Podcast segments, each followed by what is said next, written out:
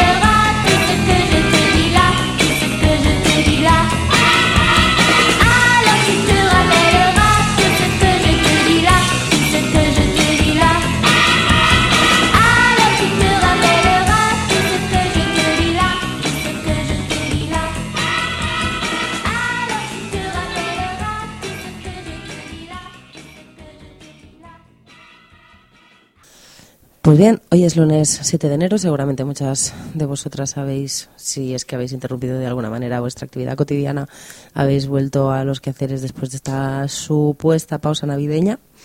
Eh, nosotras también volvemos. Eh, hoy también por cuestiones de desestructuración de horarios eh, los contenidos del programa son grabados. Eh, pero bueno, esperemos que no sea demasiado problema y aunque sean grabados, eh, estos contenidos son, han sido aportados así por diferentes componentes de, del equipo de Ni en tu casa ni en la mía. Antes de continuar, nos apetecía empezar con algo un poco suave, pero no por ello menos contundente, y os dejamos con este poema. Me dijeron, de Patricia Karina Vergara Sánchez. El otro día me dijeron que frene la lengua, que modere los actos, que critique, que señale, que me inconforme, pero en voz baja y entre nosotras. Que los compañeros de lucha, cualquier lucha, se pueden sentir afectados. Que espere, que el movimiento social, cualquier movimiento social, tiene planes para las mujeres, pero que espere, todavía no es el tiempo ni la hora El otro día me dijeron que sea más responsable al decir antipatriarcado, al denunciar al que acosa, al señalar, al que desprecia, que cuide a los compañeros, que sea amorosa, que les haga sentir bienvenidos, que mis reclamos no vayan a ofenderlos. Y lo dijo una, que se dice compañera, y le he preguntado, pero no ha ido a ver al indio para decirle que denuncie bajito al Karslan que lo desprecia. Y no ha ido a ver al obrero para decirle que espere, que sea más amable en sus reclamos al patrón. Y no ha ido a ver al campesino para decirle que defienda su tierra con amabilidad y sonrisa. Pero a mí se ha venido a hablarme para decirme que no vea, que si veo no señale, que no lo tome como ofensa, que comprenda. Me dijeron que finja, que no me dé cuenta, de que éste mira mis senos, de que éste me estorba la palabra, de que éste me llama la elegancia femenina, de que estos no son de los míos, de que dicen lesbiana, pero en voz baja. Que por las buenas son mejor las cosas, que no demuestre el abuso, que no llame machista, que no use la palabra misoginia para el que me niega. Que acompañe el movimiento y, por las buenas, ya irá tocando la nuestra me dijeron, y estoy pensando que no es justo. Para murmurar el descontento, para perpetuar los roles, mejor me habría quedado en casa a lavar los platos. Que nada más no puedo, ni he de callarme, ni cerrar los ojos, ni fingir, ni moderar la lengua, ni los actos. Que no dejaré de criticar, ni de señalar, ni de inconformarme. Ya hemos dado mucho, ya dieron bastante mis madres y abuelas. Hemos sido tantas las presas políticas, las agredidas, las trabajadoras, las que sostienen la casa mientras la huelga, las que siembran la tierra, las sindicalistas, las maestras, las que nunca son nombradas, las que toman los medios, las que barren y reparten volantes mientras el macho líder hace discurso, las que ya están hartas, todas, mis hermanas, que ya toca la nuestra y no para luego que hay que decir ya a este tiempo y a esta hora. Que para gritar contra la opresión no hay corrección política. Decir hay una izquierda machista y reaccionaria no me atemoriza. Me dijeron, me sugieren, me invitan a moderarme, pero yo nada más no puedo. Yo entiendo ser mujer de otra forma. Yo quiero de otro modo hacer las cosas. No voy a disculparme no puedo condolerme, porque tengo esta voz. Es voz libre y autónoma. Es voz nueva, revolucionaria.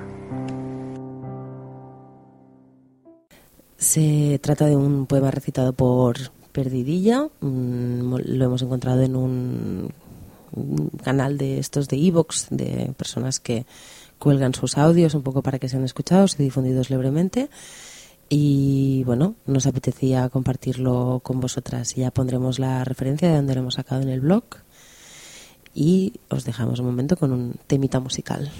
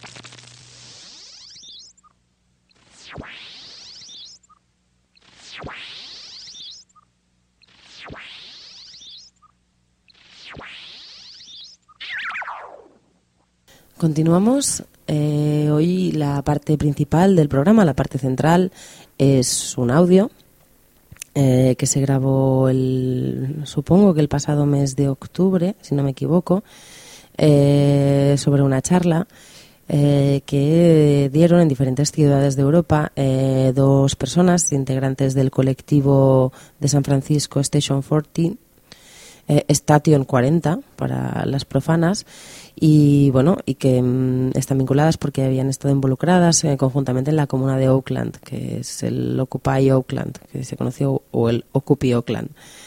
Em, una de las partes de esta charla, una de las personas que nos, eh, nos comenta estas experiencias, habla alrededor de Bashback, un movimiento anarcoqueer del Midwest, de este país, del Yankee, Y la otra persona centra más eh, su charla en eh, las revueltas fruto del asesinato de Oscar Grant por parte de la policía en Oakland y en la comuna de Oakland. Entonces, este audio tiene así como tres, tres puntos claves que queremos destacar, pero bueno, ya hablará por sí mismo y habla un poco eh, principalmente de lo que es la reapropiación de la violencia por parte de las mujeres, las y los trans y las personas queer en su contexto. Eh, también habla del concepto de venganza, eh, alrededor del cual se organizan y se encuentran diferentes formas de empoderamiento y formas, otras formas de dar apoyo a presas políticas y a las, a las diferentes personas que reciben también o que recibimos violencia homófoba y transfoba y habla también en un eh, tercer punto de algo fundamental, que es la, importancia de los comités anti-repres, como los conocemos, o anti-represión, y como esta es una tarea eh, que permite que las personas que han sido arrestadas no se sientan solas y que la gente, eh, a través de esta sensación o esta creación de un colectivo, se sienta más segura. bueno, os dejamos directamente con, con, el audio que se explicará por sí mismo, pero era para haceros unos apuntes de que vais a oír y esperemos que, que os guste.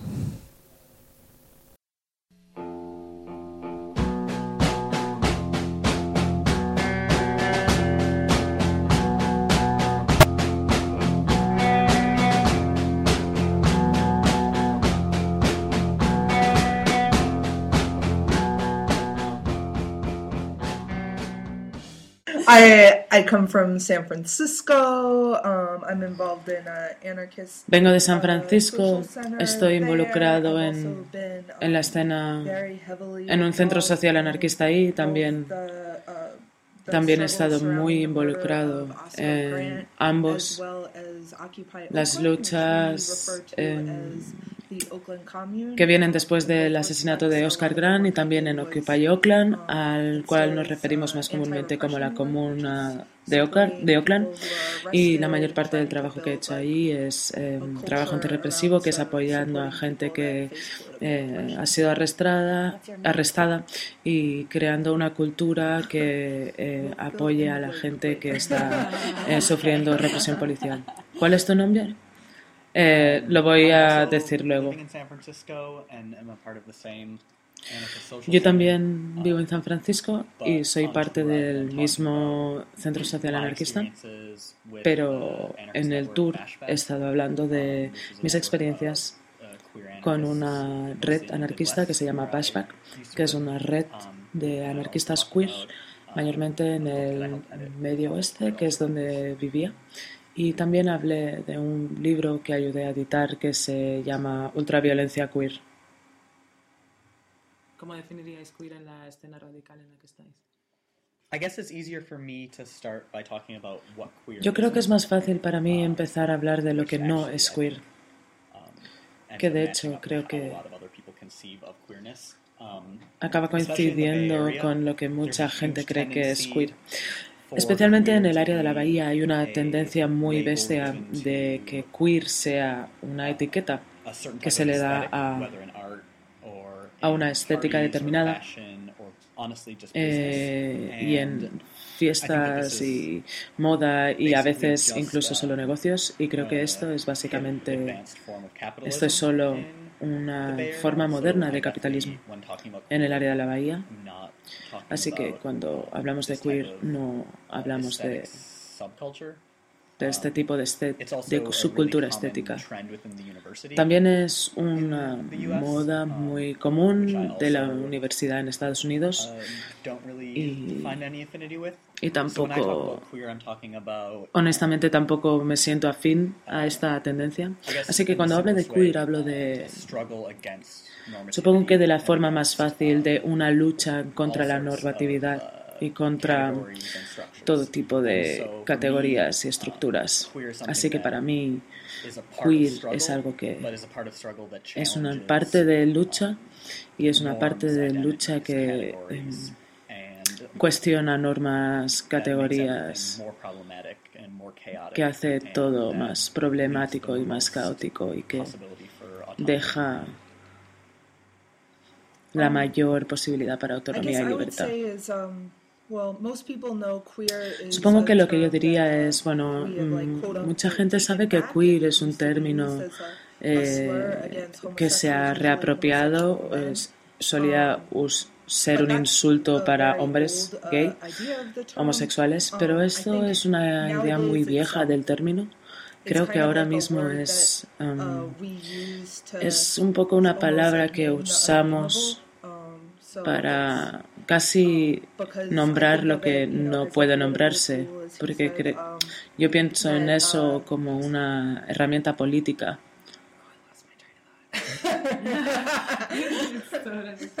Ahí perdí lo que quería decir.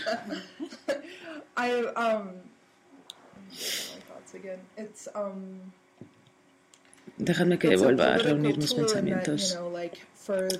Es una herramienta política y que para el caso de personas que no encajan en las categorías de hombre-mujer o eh, hetero e incluso homosexual. es una palabra que podemos utilizar para para hacer para sentir la vida un poco más eh, abierta o con más opciones así que eh, yo veo queer como un proyecto de ser contra todas estas cosas es en contra de las identidades es en contra si, si lo llevas a su conclusión lógica es, podemos utilizarlo como una herramienta teórica contra todo lo que nos constriñe en corseta eh, nuestras pasiones deseos. También es, eh, es importante subrayar que ahora mismo eh, estamos viendo un proceso de recuperación eh, desde la academia y desde cómo el capitalismo convierte nuestras identidades políticas en algo que puede ser vendido y vaciado de contenido y que sea más eh, una moda. Así que eh, tenemos que rebelarnos en contra de esta recuperación. la idea de queer que vosotros podéis tener en Estados Unidos o en particular dentro de los movimientos de que formáis parte, eh, es una idea que se sale de lo que es una suerte de queer institucional o de queer capitalista o conectado con el capitalismo rosa que ya tiene tanta influencia. Y seguramente la diferencia entre este queer, que no tiene nada que ver con vosotras, y, y un queer que más os representa es la práctica, ¿no? la acción. Entonces, ¿a través de qué acciones habéis eh, expresado eh, vuestras ideas y, cómo habéis influido dentro de, las pequeñas comunidades de que formáis parte? So, I think, um, Yo creo que what I would see as some of the more institutional um, lo que yo vería como algunos de los marcos de lo queer más institucionales, especialmente la academia, con la teoría queer y casi con queer siendo una palabra muy rentable y muy de moda para los académicos. Creo que están muy interesados en esta concepción puramente abstracta de lo queer.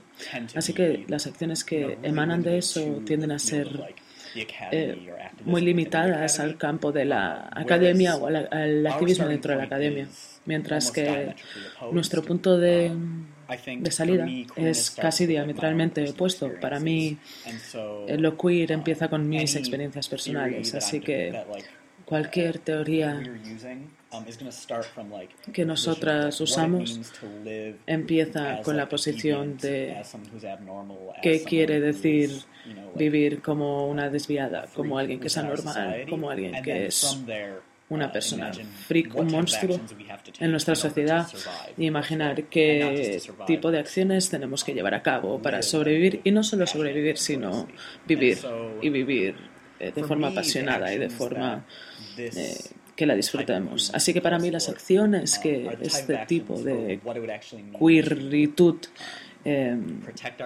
requiere son acciones que lleven a protegernos contra aquellos que nos ataquen, aprender a luchar contra nuestros enemigos, a encontrarnos unas a otras y organizarnos para aprender en la autodefensa y también para expropiar, para robar lo que nos han robado.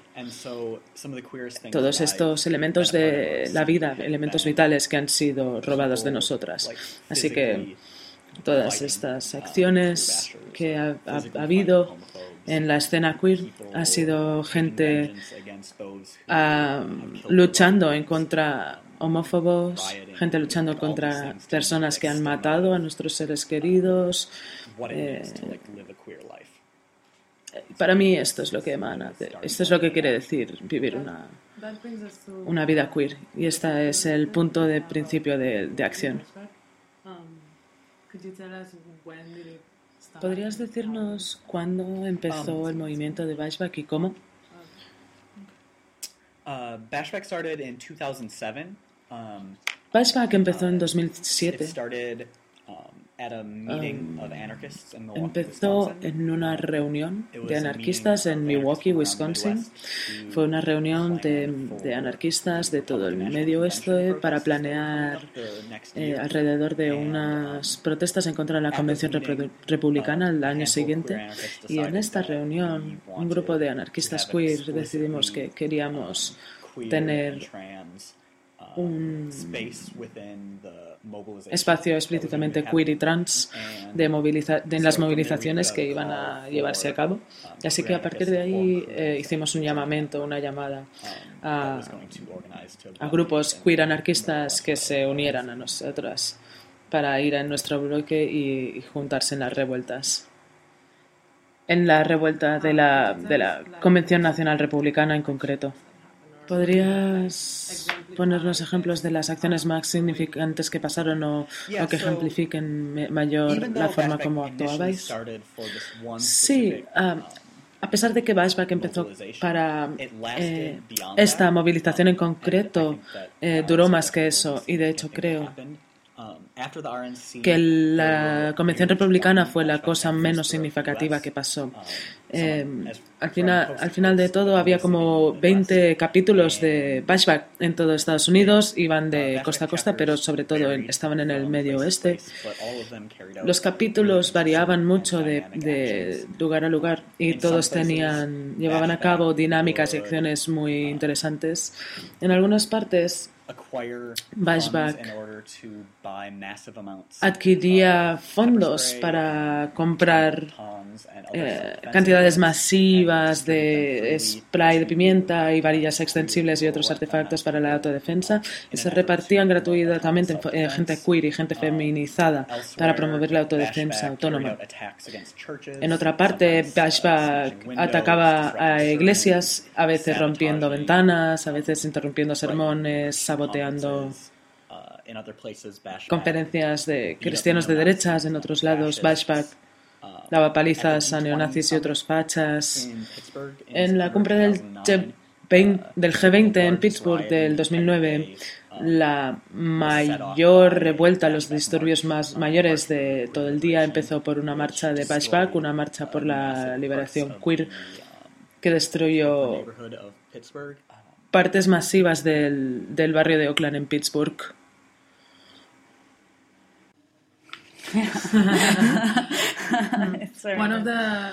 Una de las cosas que más me han, me han gustado de Bashback es el concepto de venganza. Y um, me gustaría que pusierais algunos ejemplos eh, de cómo y cuándo buscaríais venganza. So, yeah, Bashback um, pues sí, en Bashback, en la organización es un tema en el que, y también es un tema que hablamos mucho en el libro, es el tema de la um, venganza, es algo que nos motiva y es algo eh, alrededor de lo cual organizamos. Yo creo que este otra vez eh, sale de la idea que estamos tomando nuestra vida y nuestras experiencias como nuestra posición y desde dónde empezamos y cómo luchamos. Así que para nosotros, nosotras, utilizar la venganza eh, quiere decir que realmente nos tomamos en serio la mierda que todas eh, experimentamos en nuestras vidas. Entonces, en lugar de, de sentirnos inspiradas por alguna, algún tipo de teoría abstracta o de un deseo de sacrificarnos en pro de los otros, realmente organizamos por nosotras, por, la una por la otra y para la gente por la que, a la que queremos. Así que bajo este, saliendo de esta idea de venganza, uh, hubo una serie de acciones que Bashback eh, desarrolló como ataques a, iglesias cristianas, etcétera, pero creo que la acción vengativa más interesante que llevó a cabo Bashback fue una serie de acciones que se llevaron a cabo en la memoria de, personas queer y personas trans, especialmente personas queer negras. Una muy conocida es una campaña por una mujer que se llama Duana Johnson, Johnson que eh, fue asesinada por un, oficial de policía, que se llamaba Bridges McRae, Bashback, uh, uh, en Memphis. Básicamente declaró la guerra contra la policía Memphis y el oficial Bridges McRae en el nombre de Duana después de que ella fuera asesinada. Um, esto, esto tomó una serie de formas muy interesantes. La gente atacaba coches de, de la policía de Memphis, eh, colgaban pancartas, hacían barricadas. Lo que creo que fue la, la acción más linda, más, que más me gustó, es que Bashback eh, mandó un ataúd a la casa de Bridges McRae un domingo por la mañana mientras eh, él y su familia se estaban preparando para ir a la iglesia. Eh, el ataúd se mandó eh, desde una casa funeraria y había una tarjeta que decía eh, um, para Bridges McGray y decía querido Bridges McGray nos vemos en el infierno Duana uh, creo que um, en Incluso años después de que Bashback ha dejado de existir, eh, esta tendencia de responder cuando personas trans son asesinadas eh, realmente mm, cogido como una tendencia y se ha utilizado eh, de forma repetida. Se han atacado coches de policía cuando se han matado personas trans. En el Midwest, en el Pacific Northwest, se, escribió un comunicado que, habla, que se titulaba algo así como Antorchas y eh, creando alternativas al Día de la Memoria de Personas Transgénero, eh, que es una forma muy bonita de hablar de esta guerra queer contra la sociedad normativa y que quiere ¿Qué quiere decir responder vengativamente a la, a la gente transfóbica? Creo que el ejemplo más relevante es la campaña alrededor de, de una mujer que se llama Sissy McDonald. Sissy, es una mujer trans negra que fue arrestada en Minnesota. Sisi fue arrestada por defenderse. Básicamente en un bar um, fue atacada por un neonazi que se llama Dean Schmitz. Dean Schmitz le llamó, la um, insultó eh, con insultos racistas y rompió un vaso en, en su cara, así que ella um, respondió defendiéndose. Y en el proceso de defenderse, Dean Schmitz murió. Fue apuñalado a muerte eh, a través del tatuaje de la esvástica que tenía en su corazón. Así que por el crimen de, sobrevivir como mujer trans, eh, ella fue, sí, sí, fue arrestada por asesinato y ya lleva 40 meses en prisión por asesinato. Así que para eh, algunos miembros de Bashback formaron un comité de defensa. Eh, algunas personas queer se lo han tomado muy en serio, eh, apoyándola legalmente o buscando apoyo económico. Pero lo más significativo es que las personas también han hecho un llamamiento a ataques en solidaridad contra el complejo industrial de las prisiones o contra esta sociedad normativa en el nombre de Sisi.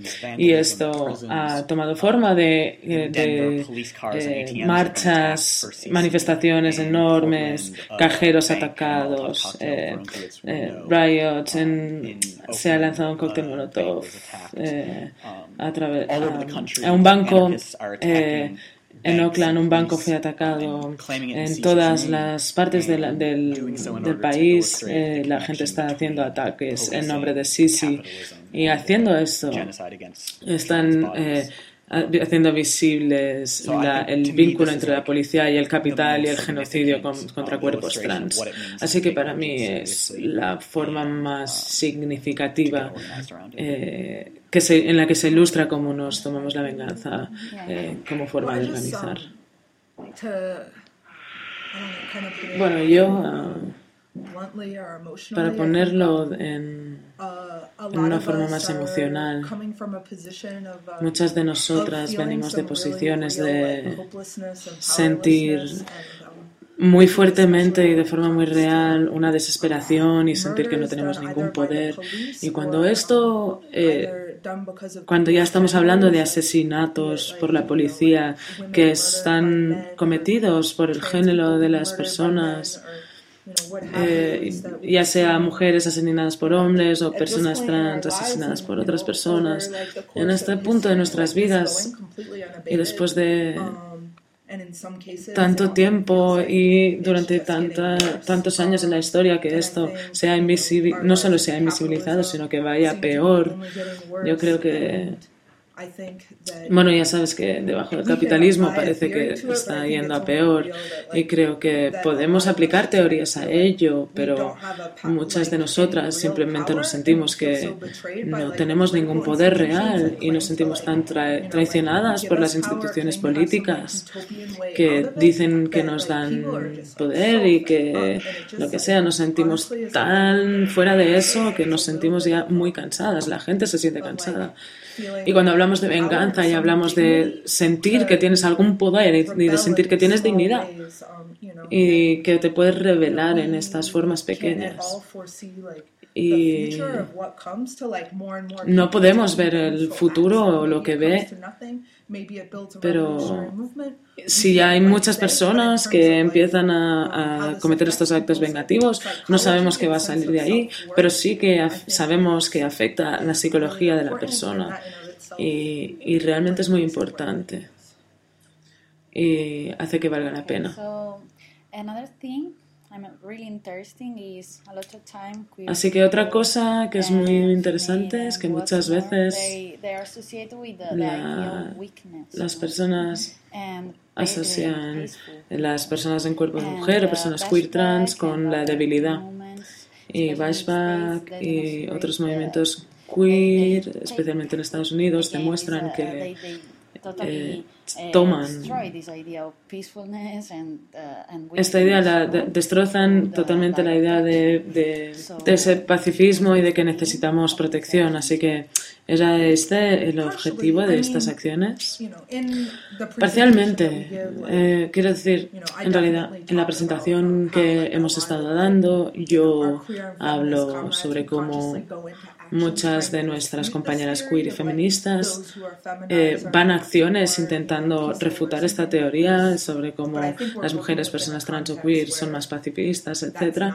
Pero estamos trabajando en un contexto donde esta no es la narrativa dominante. Así que no quiero dar la impresión de que hay un movimiento gigante en Estados Unidos en el que, que no es en plan hay un montón de mujeres y personas queer violentas que yo creo que estamos intentando, intentando simplemente hacer de eso una realidad. Aunque sea pequeño, creo que eh, ha sido una parte muy importante en las insurrecciones recientes, ¿no? Y las ha hecho más queer y más feministas, ¿verdad? Um, sí. Um, en el caso de, um, de la comuna de Oakland, que es más comúnmente conocida como Occupy Oakland, que es parte de la red de Occupy Wall Street, pero Oakland realmente giró el marco de trabajo de estos Occupy campamentos, intentó hacer las políticas de ese campamento más eh, relevantes eh, localmente. Oakland es una ciudad muy diversa y además es una ciudad como muy activa políticamente, fue la cuna de la las, de las Black Panther Party, por ejemplo, pues intentamos hacerlo más relevante políticamente. La, policía no podía entrar en el campamento. Estábamos en contra de todas estas leyes que el, ayuntamiento intentaba pasar, eh, que discriminaba a las personas jóvenes de color y muchas otras cosas como esta. Y es precisamente creo que porque intentábamos hacer que las, las políticas de este movimiento tenían que reflejar las políticas de la gente que vivía en ese área, vimos mucha más diversidad.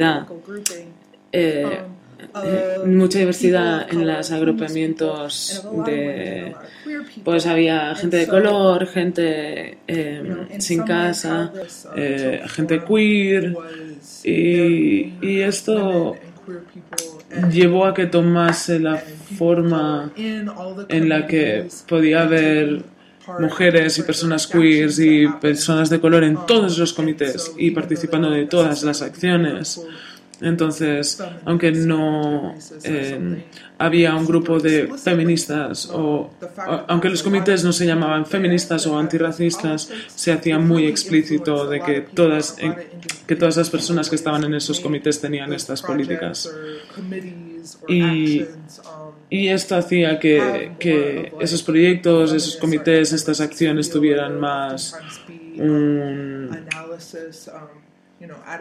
un rollo feminista, antirracista, etcétera, o que hicieran acciones que lo, que lo hicieran relevante para mujeres, etcétera. Y yo sí que yo creo que esto en sí mismo es un proceso que cambia cambia a todas las personas que están involucradas en el proyecto. De hecho, creo que el hecho de que las mujeres y personas queer y personas de color eh, a, todos a todos nosotros no, no se nos anime a, tomar parte en la política y entonces sentimos que no es nuestro espacio o, o lo que sea. Entonces, y el hecho de que mucha de esta gente estuviera tomando eh, eh, parte en estos comités, etcétera, te cambia a ti como individuo, te hace sentir que tienes poder y que tienes una voz y además te sientes empoderada para, para llevar a cabo acciones. Y también creo que de, también de esta forma sutil y casi engañosa subvierte toda la eh, oh, las, las, personas blancas y hombres en, en, hacer que piensan, hostia, es una compañera y no un pibón o lo que sea. Entonces, creo que no hubiera funcionado si fuera solo un comité o una acción con una mujer o con una persona queer, sino que es hay muchas de nosotras que estamos ahí. Entonces, por un lado hay esto y por otro lado hay un grupo que existía que se llamaba Ocupa el Patriarcado. Bueno, supongo que antes de que este grupo existió, un, grupo de personas. Lo que pasa es que no teníamos el nombre Occupy Patriarchy, pero ah, hablamos, eh, nos organizábamos para organizar bloques feministas y queers en manifestaciones. El movimiento eh, insistía mucho en que nosotras fuéramos las que liderábamos las manifestaciones, así que, por ejemplo, cuando cerramos el puerto, eh, fueran las mujeres queers y feministas las que estábamos delante o lo mismo en el día de entrar en una casa. Entonces, esto se fue hecho porque, claro, tenemos y quizás incluso más, tenemos más en juego para eh, ganar y hacer caer el capitalismo que los hombres, pero también se puede hacer porque los hombres y ya no tienen esa concepción de que las mujeres no quieren estar eh, enfrente y que las personas queer no van a luchar en contra de la policía, ¿no? Y, y nosotras somos las que probamos que estas teorías o estos estereotipos no son correctos.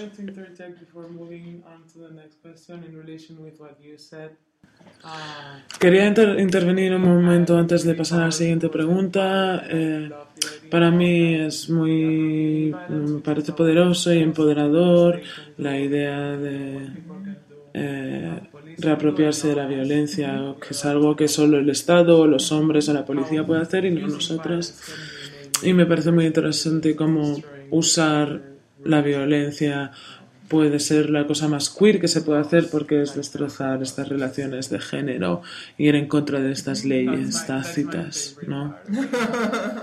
Esta es mi parte favorita. Para ponernos un poco teóricos alrededor de esto, yo personalmente me inspiro mucho o me sentí muy inspirado por Franz Fanon en el libro Los condenados de la tierra, cuando él habla del proceso de no sería nunca más un, un sujeto colonizado y, para hacer eso tienes que usar violencia, tienes que usar la violencia para, para derrocar la colonización. Eh, porque el proceso de colonización lo que hace es que tú ya no tengas eh, un sentido o sepas quién eres por la colonización, entonces a través de este proceso de, de de vencer violentamente este proceso y no dejar que eh, los colonizadores tengan el monopolio de la violencia, que a través de esta reapropiación eh, lo haces para ti misma y a través de este proceso.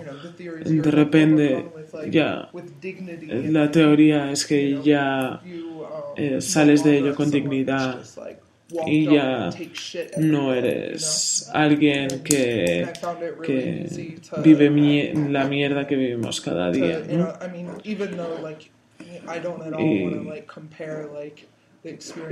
aunque yo no quiero comparar las experiencias de, de las personas de Algeria, por ejemplo, con personas queer en, en Estados Unidos, eh, para mí sí que tuvo eh, sí que tuvo muchas cosas en común o a mí me movió cosas adentro. Entonces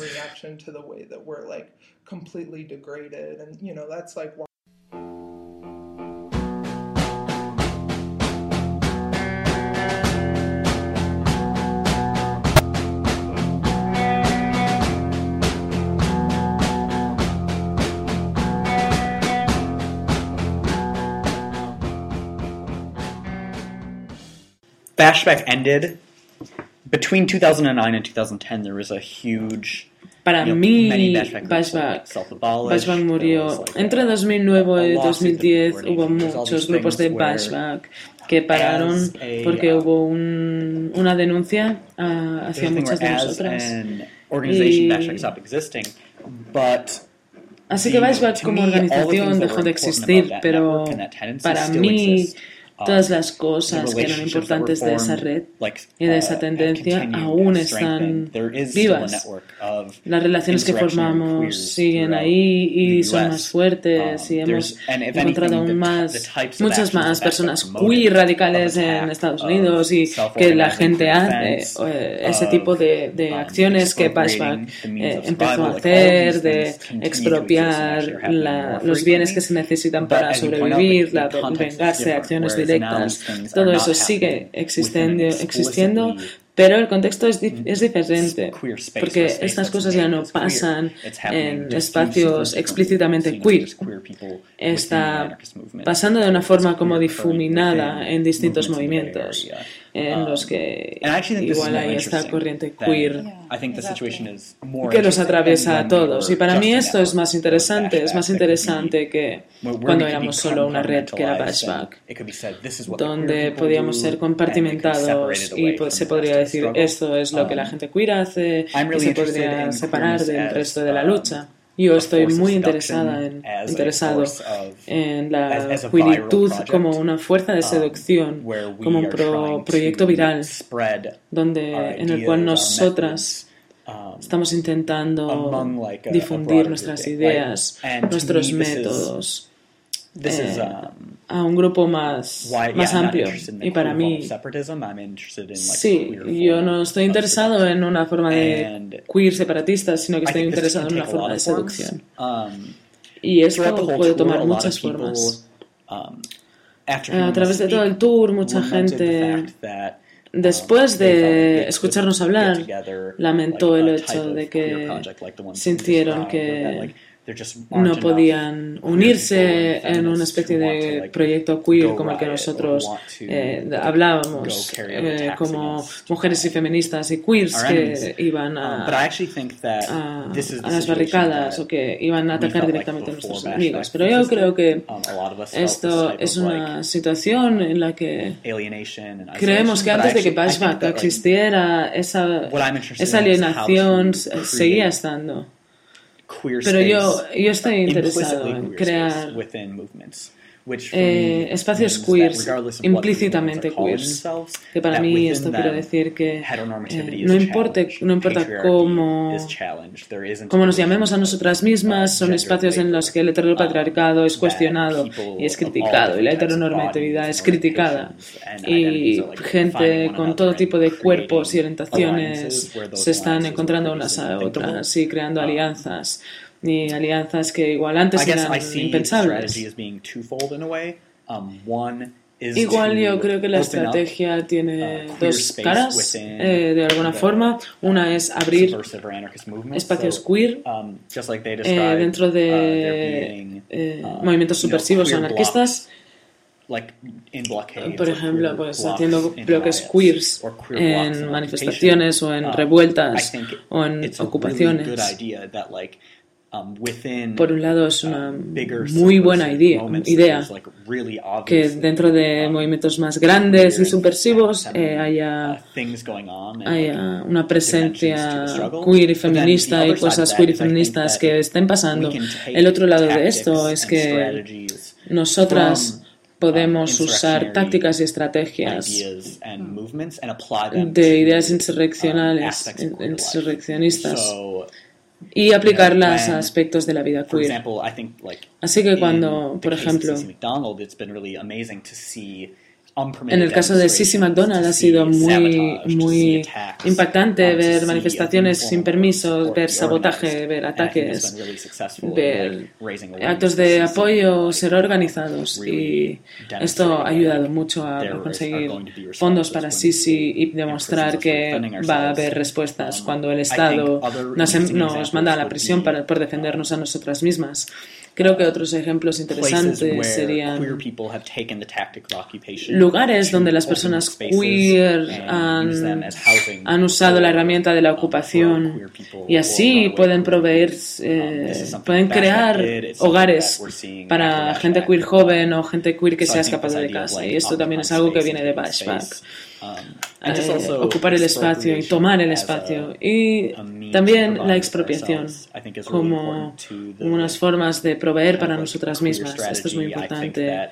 Um, para, para, poder llevar a cabo una, una estrategia queer, la idea de autoorganización, autonomía, atacar. Yo creo que todas estas ideas que um, sacamos de, la, de las estrategias anarquistas eh, pueden aplicarse a los detalles de la vida queer. Y creo que esta mezcla de hacer los espacios anarquistas queer y uh, usar tácticas queer anarquistas en queer espacios queer uh, esto ayuda a crear un espacio implícitamente queer. Hacer espacios anarquistas queer o esto me recuerda a eso, a eso que hablasteis durante la, durante la charla del G20. Um, ¿Podrías contarnos un poco de eso? En 2009, el presidente Obama uh, llamó a una reunión del G20 Um, para encontrarse en Pittsburgh, en Pensilvania, para empezar a responder a la nueva crisis financiera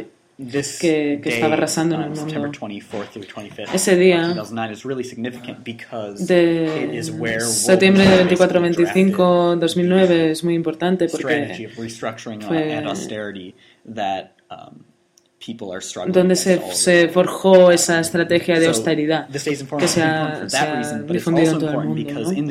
Es importante por esa razón, pero también es importante porque en Estados Unidos es el primer momento en el que anarquistas y otros uh, anticapitalistas um, eh, hicieron, um, mostraron resistencia a esta crisis y Um, Hicieron esto a través de la práctica de la revuelta.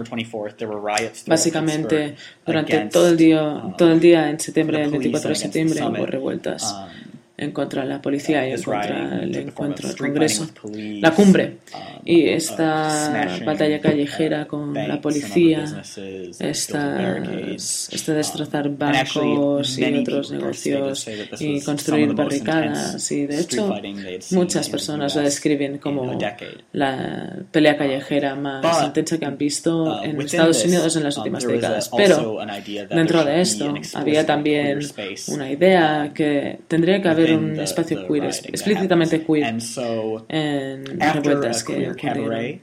Así que después de un cabaret um, queer que hubo por la tarde, eh, se anunció que iba a haber otra manifestación llamada la Marcha, la Manifestación por la Liberación Queer Internacional y esta manifestación um, iba a ser la hostia, muy seria. Y esta, esta marcha, esta manifestación, uh, cientos de personas queer y otros anarquistas eh, básicamente arrasaron el barrio, atacaron um, bancos, eh, estaciones de policía, eh, edificios de la universidad. Um, la gente empezó fuegos. Fue fácilmente la, la parte más loca, alocada de las manifestaciones de ese día y también la manifestación más eh, impresionante de, en Estados Unidos. Desde una manifestación en la que en San Francisco tomaron, um, prendieron fuego en un edificio del Estado. Pero yo creo que es incluso más interesante que, que las formas políticamente abiertas de destrucción que hubo, sino porque también dentro de esta marcha hubo un escenario um, muy interesante, una escena muy interesante donde son algunos chicos de fraternidad empezaron a llamar a las personas que están en la manifestación maricas uh, y empezarles a, a, insultar básicamente. Y esto eh, acabó siendo como el ejemplo más grande de contraatacar que he visto y es que toda esta manifestación empezó a atacar a estos chicos de fraternidad y los tiraron al suelo y empezaron a darles una paliza. Y para mí esto eh, ilustra este, esta conexión entre eh, revuelta anticapitalista y atacar a los que te atacan a ti. Para ilustrarlo un poco más, en los cantos de que la gente estaba gritando es estamos aquí, somos queer, somos anarquistas, te vamos a joder. Así que esto también subraya ¿no? la, la estupidez extrema de estos chicos que empezaron a insultar. También ilustra que no como otros grupos queer radicales, Bashback no es solo hablar.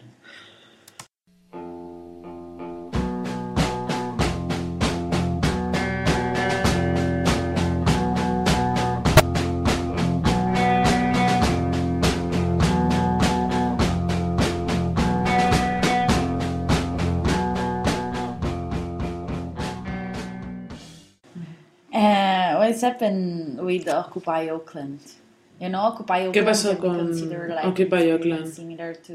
No, Occupy Oakland puede ser una experiencia similar a lo que tuvimos aquí en Cataluña, por ejemplo, con las acampadas, con el movimiento PCM. Pero eh, durante este periodo, que creo que fue previo a Occupy Oakland, sí, sí, empezó aquí. Sí. Pero bueno, aquí tuvimos algunas experiencias como feministas indignadas y, eso, pero nada muy, muy fuertes, ¿sabes? Que hablando de vuestra experiencia con Occupy Oakland y, y con las personas queer dentro de este movimiento. Bueno, yo no puedo compararlo con lo que pasó aquí porque yo no estaba aquí, ¿sabes? Pero, bueno, creo que, como decía antes, es... Eh,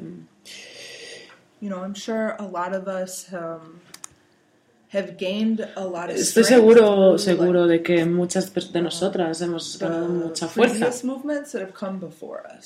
Eh, a partir de los movimientos que había antes de nosotras. En Estados Unidos y especialmente en el área de la Bahía ha habido movimientos feministas muy fuertes y movimientos eh, LGBT muy fuertes y, el contexto político en el que estamos ahora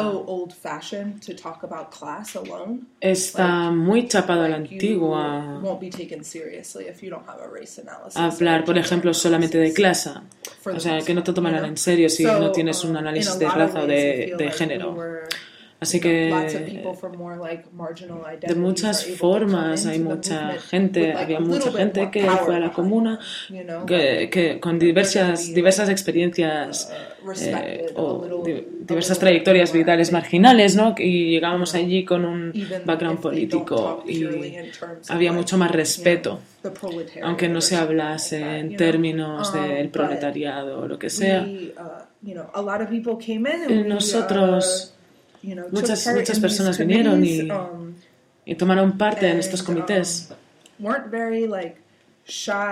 Y no eran muy personas muy um, vergonzosas, sino que la gente entró con mucha confianza.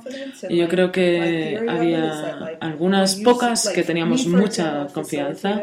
Y mi teoría es que, por ejemplo, yo he moderado muchas asambleas generales y cuando ves a alguien como yo, que es una persona con un género queer y un cuerpo femenino, y ves a esa persona moderando la, la, la asamblea y eh, cuando, cuando eras socializado como mujer, pues eh, esto no, no, se te apoya para hacer esto. Y esto, verme allí, yo creo que afecta a mucha gente. Y entonces eh, hay muchas personas que pues igual van a tomar las riendas más y van a participar más en la política. Y lo mismo es verdad cuando ves a personas que son claramente oh, mujeres o personas de color en revueltas. Es como, ah, mira, esto no es solo cosa de oh, chicos blancos. Oh, es como, ah, vale, no es solo de... Eh, bueno, que antes no se te hubiera ocurrido, ¿no? de forma subconsciente piensas que este no es tu lugar, ¿no? No sé si esto responde a la cuestión. Una de las cosas que mucha gente se ha preguntado después de, de escuchar vuestra charla es que se habla mucho de eh, quemar coches de policía y venganza y cócteles molotov, etcétera, cosas así, como no hay represión hasta después de esto. Como no es simplemente ir ahí y hacerlo y, y se acaba, ¿no? Hay mucha gente que es secuestrada por el Estado después de estas acciones. Eh, con Bashback específicamente, la represión fue desproporcionadamente baja en comparación con lo que pasó. Y esto tenía que ver con con el simple y puro um, hecho de que la gente no piensa que la gente queer es una amenaza. Y Um, y este um, quizás es el único y pequeño ejemplo en el que esto juega a nuestro favor. Hubo el caso de David Japanga, que fue arrestado después de la revuelta del G20 y él eh, fue denunciado um, por todas las destrozas que pasaron ese día. Solo él. Y pasó, se le condenó a 18 meses, pero solo sirvió cuatro. Otra persona que se llamaba Ariel fue arrestada por eh, romper um, las ventanas um, de, una sede del Partido Demócrata. Ella no sirvió ningún tiempo en uh, prisión. Y esto creo que tiene que ver con la forma como ella y sus amigas uh, eh, se burlaron de eso, como... Eh, Um, llevando máscaras de personas queer, um, supervillanas y posteando imágenes de uh, personas super queer rompiendo ventanas. Y um, eh, no, hay, no hay que decir que no hay represión en Estados Unidos. Estados Unidos eh, tiene un... Eh, hay un clima muy represivo contra los anarquistas en Estados Unidos. Uh, y ya hablarán más de la represión específica de Occupy Oakland, pero Otro evento muy grande que está ocurriendo ahora en Estados Unidos. Son los grandes jurados, que básicamente es una caja de brujas contra los anarquistas, donde um, varias personas han sido citadas para testificar contra sus camaradas y cuando rechazan testificar son mandadas a prisión por el, el, gobierno federal. Así que ahora tenemos a dos camaradas en prisión y otra que está en um, camino por eh, rechazar. Eh, rechazar eh, chivarse. Y esto es un caso de represión que nos estamos tomando muy en serio porque y esto ha resultado en numerosos ataques contra um, eh, el Estado, coches de policía, um, eh, tribunales, etc y todos en, solidaridad, en solidaridad por las personas arrestadas. Así que lo siento, creo que la gente acá necesitaría más información uh, sobre qué quiere decir eh, tener una citación para los grandes jurados. Uh, los grandes jurados eh, son un proceso judicial que es usado para eh, en represión contra movimientos políticos. El punto es que no es un juicio criminal, es una investigación. Así que la gente es citada que básicamente se les entregan los papeles que dicen que están obligadas a ir a ese juzgado y a dar su testimonio eh, alrededor de algún crimen sobre, lo que, eh, sobre el que pueden tener conocimiento. Así que cuando se les entrega esto, son forzadas a ir al juicio y si no van o si van y no eh, contestan a las preguntas, se les, um, se les emprisiona hasta que decidan testificar. Así que, así que, um, ¿por cuánto tiempo?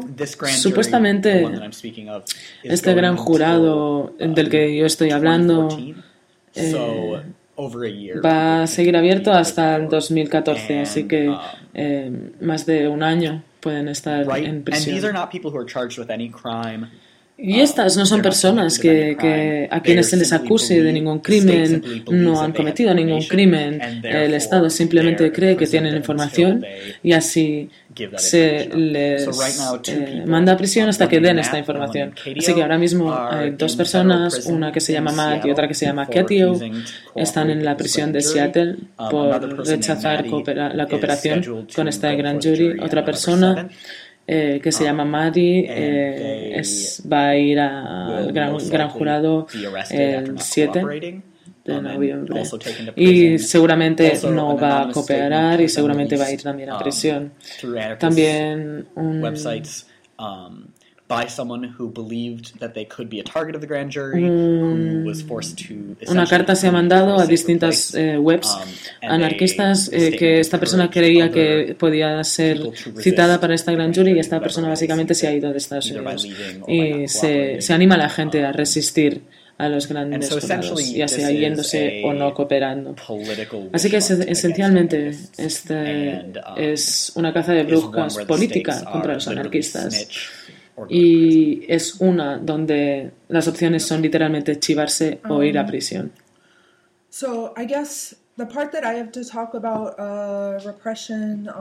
la parte de la que yo voy a hablar um, de represión eh, viene um, básicamente en mi, mi participación en el comité antirrepresivo en Occupy Oakland. Occupy Oakland está muerto en, muchas patetas. Mucha gente no lo diría, pero sí que eh, el movimiento básicamente se está cayendo. Uh, pero el Comité Antirrepresión ha um, continuado haciendo mucho trabajo, simplemente porque uh, hemos tenido que lidiar con um, hasta este punto um, eh, cerca de 100 detenciones. Y es bastante, bastante difícil decir exactamente, en, uh, decir de una forma concreta. Um, eh, um, quién, quién tiene cargos y quién no. Hay dos personas que están en prisión y um, hay mucha gente que aún están eh, yendo a juicio. Eh, yo quiero hablar del trabajo del Comité Antirrepresivo porque realmente subraya lo que hemos hablado antes. En, que decíamos que había una participación alta de mujeres, aunque no, no fuera una organización específicamente feminista. Y este comité ha sido afectado en, de formas muy positivas por el hecho de que había muchas mujeres involucradas. El comité es muy diverso. Eh, eh, um, igual es un 90% mujeres, así que igual no es tan diverso, pero de otras formas hay mucha gente que viene de eh, contextos muy distintos y de situaciones muy distintas Um, um, no es solo uh, una subcultura política en concreto.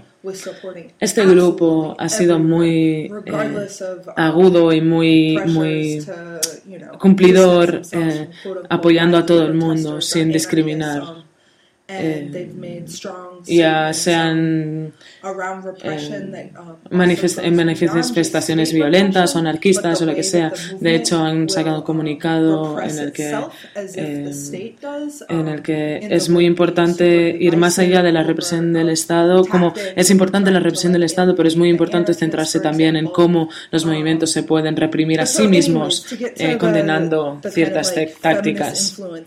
Pero de todas modas, yendo a a, las influencias que hay en el comité. hubo un punto en el que nosotras estábamos en el, en el punto como culminante, en el que estábamos ahí tratando arrestos masivos. Y había gente que, que estaba siendo arrestada una y otra y otra vez el, el, fiscal del Estado estaba, estaba pidiendo a los jueces que la gente se, se alejase, que no pudiera ir a Oscar Gran Plaza, que es um, el sitio desde donde empezaban todas las manifestaciones. Así que había mucha gente que eh, solo por ser detenidas la, la, respuesta era que no podían estar más cerca de una milla de esta plaza. Así que había mucha gente que no podía participar. Pero había mucha gente, una persona en particular, que desafiaba esto eh, una y otra y otra vez y nos pedía que pagásemos la fianza y que queríamos que quería que cuando saliera de prisión le, ayuda, la, le ayudásemos a encontrar casa, etcétera y, y eh, como esa persona había gente que, que esperaba que el comité eh, se hiciera cargo y les cuidase. Y esto hablaba un poco de esta tendencia en el movimiento que esperaba que nosotras eh, les ayudásemos y supiera quién está en prisión, ayudarles a salir y estaba más allá de nuestras capacidades. Y muy rápidamente muchas de nosotras vimos que esta dinámica, esta relación, era muy similar a la que puedes ver en una familia nuclear, donde la mujer hace todo ese trabajo invisible y se la espera que, que cuide de todo el mundo, como si fueran críos. Por ejemplo, en el caso de esta persona que era arrestada muy, muy frecuentemente, nos trataba como si fuéramos su madre. Y el resultado de esto era que suspendimos eh, el apoyo a, este hombre en concreto y también eh, hicimos varios comunicados diciendo, mira, el trabajo que nosotros hacemos es un trabajo que todo el mundo debería hacer y todo el mundo debería considerar hacer y no que todo el mundo formara parte del, del, comité, del, del comité, sino que todo el mundo puede hacer este trabajo y todo el mundo puede ir a ayudar a la corte y cómo individuos o grupos de, afinidad pueden planificar para empoderarse para cuando llegue la represión, ¿no? Sobre eh, llegar a aprender cómo funciona el sistema judicial y etcétera. Entonces lo que hicimos fue como crear talleres para enseñar a la gente cómo funcionaba eh, el sistema judicial, así que la gente pudiera sentirse empoderada para hacerlo ella sin necesitarnos. Y eso fue una forma muy positiva mm, de abordar el tema no solo sentirnos frustradas, sino realmente eh, hacer que la gente se autocuestione cómo nos estaba tratando, que, que, cómo estaban tratando el trabajo que hacíamos como trabajo invisible.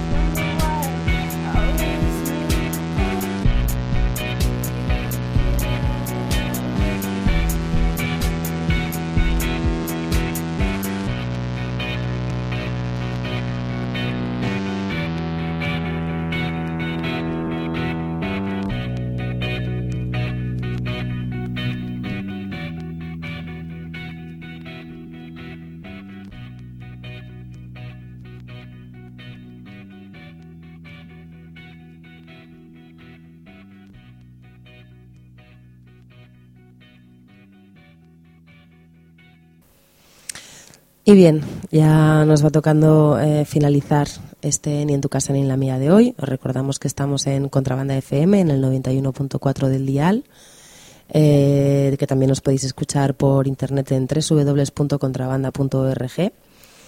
Eh, podéis revisar la página web de la radio, que es contrabanda.org, y allí encontraréis en la columnita de la izquierda en programación pues una lista de los programas. También sale este. Y de de casi todos los programas de esta radio podéis encontrar el podcast de, bueno que archiva todos los programas que se han ido haciendo y también podéis consultar en el nuestro. De momento lo encontráis en ni en tu casa ni en la mía.wordpress.com este blog está un poco parado porque estamos esperando la migración a ni en tu casa ni en la, ni en la mía.contrabanda.org, que esperemos que llegue pronto. Pero ahí eh, hemos ido colgando los programas antiguos y esperamos dentro de poco tener actualizados también estos. Bueno, como os decía, nos, nos toca ir acabando, pero antes eh, queríamos eh, comentaros un par de citas para, para este fin de semana, sobre todo. Eh, y una de ellas es eh, uno de, ya de los festivales eh, del entorno feminista ya más conocidos, que es el Lady Fest. Este año la edición del Lady Fest, al menos la de aquí de España, se hace en Granada y se hace este fin de semana del 11, 12 y 13 de, de enero. es la primera vez que usamos el 2013. Bueno, en cualquier caso, eh, empieza ya el jueves por la tarde, el jueves día 10 y el 11, el 12 y el 13 se desarrollan todas las actividades. Para las personas que no sepáis lo que es un Lady Fest, eh, tal y como nos comentan las compañeras desde Granada, o al menos como lo han estado enfocando ellas particularmente este mismo Lady Fest, eh, Lady Fest siempre es un festival feminista que se basa en dos ejes, que es eh, uno principalmente la autogestión y el otro la, filosofía o la política de hazlo tú misma, eh, lo que se conoce como DIY o Do It Yourself. Eh, en el caso de Granada se trata de un festival contracultural y político con criterios feministas, antiautoritarios, anticapitalistas, de rebeldía y lucha contra el patriarcado, la lesbofobia, la homofobia, la transfobia y los múltiples ejes de opresión como la raza o la clase. O sea, completito. Eh, con influencia de la subcultura de Riot Girl, el, edificio Granada 2013 nace en respuesta a los existentes espacios y actitudes masculinas, heteronormativas y racistas que muchas veces tienen lugar en nuestras eh, cotidianidades y dentro de los propios movimientos sociales. Decidimos trabajar en este proyecto desde la actitud crítica, creando entre todas, para todas y por todas un encuentro en el que tengan cabida diferentes formas de relacionarnos, construidas desde las periferias y los márgenes de los géneros y engendradas desde la no normatividad y las sexualidades disidentes. Y eh, su web y el manifiesto sigue, sobre todo basándose en el tema de la autogestión y el cuestionamiento de roles de poder, etcétera eh, pero bueno, podéis informar a vosotras mismas en su web, que es ladyfestgranada2013.blogspot.com.es. Así como parece, aunque parezca raro. ladyfestgranada2013.blogspot.com.es. Allí encontraréis este manifiesto y sobre todo la programación de, de este festival que viene repleto de, de, actividades. Es un festival que es, eh, eh, bueno, iba a decir que es vegano, pero vamos, que, está en contra de la explotación animal y eh, que, aboga básicamente por la autogestión. Y por lo tanto también todos los temas de base, como las comidas o los espacios de ocio, estarán muy vinculados a, a esta filosofía, a esta política. Eh, desde, desde talleres eh, de collage o eh, a través del, del, género o proyecciones, charlas, puntos de encuentro, sobre todo actuaciones desde rap a punk, etcétera. Tenéis un, una propuesta muy surtida para tres días realmente muy, muy completos. Así que si estáis cerca de Granada o tenéis facilidad para montaros eh, un viajecito, una escapada, desde el jueves por la tarde hasta este domingo día 13, eh, podéis desplazaros allí. Y otra actividad que está a veces en la ciudad de Barcelona. Eh, no tenemos página de web de referencia porque es una convocatoria abierta que nos ha llegado y es a las que no tengáis, eh, no estéis cerca de Granada o no tengáis tanta disponibilidad, para moveros, eh, hay también un espacio de debates feministas este fin de semana en Barcelona. O, bueno, si estáis en otro sitio y os queréis venir, pues también estará bien, pero Ya veremos si os da tiempo de manejarlo con tan poco rato. Eh, este fin de semana, el 12 y el 13 de, enero, eh, se ha convocado en la Tesidora, en el Carré María Aguiló número 35, una serie de debates feministas que van a durar los dos días. Eh, que son una serie de, es un espacio de encuentro y de debate alrededor de unos cuantos ejes de debate para preparar la futura jornada de Sebar Mar la Gorda del 2013. Sebar Mar la Gorda es unas jornadas de acción feminista autónoma que se vienen dando en Barcelona los dos últimos años. Este será el tercero y tal y como un poco explican en la convocatoria, eh, hay una serie de debates más de fondo que por las vicisitudes del directo y de las fechas nunca se pueden llegar a tener así con calma. Entonces, este año unas cuantas personas se han organizado para plantear algunos de estos debates que siempre se quedan en el tintero y pues eh, se van a organizar así de forma abierta y un poco eh, viendo que sale en los entornos feministas de Barcelona, pues este eh, sábado 12 y domingo 13 de enero.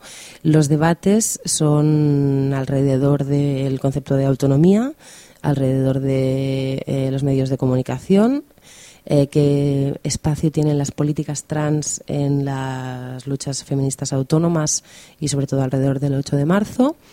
Eh, y también hay un debate sobre, bueno, más bien discurso, ideología y simbología y qué tipo de jornadas se percibe necesario en este momento, ¿no? cuando hablamos de jornadas de acción feminista autónoma en esta ciudad y cuáles serían los ejes de trabajo eh, importantes.